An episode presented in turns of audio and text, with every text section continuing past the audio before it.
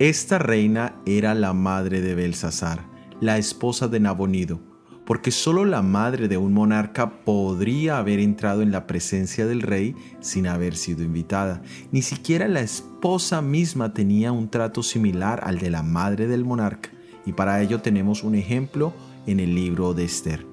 Existen escritos cuneiformes de cartas de reyes a sus madres, donde se muestra un respeto y una posición muy exaltada de parte de las madres reales.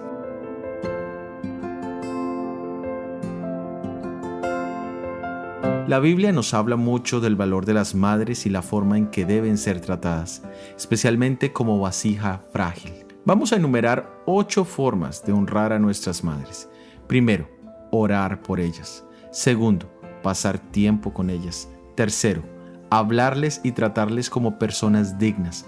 Cuarto, escuchar sus historias y consejos. Quinto, perdonar las heridas del pasado. Sexto, ayudarlas en lo que sea posible. Séptimo, no culparlas de nuestros errores. Y octavo, darles mucho amor.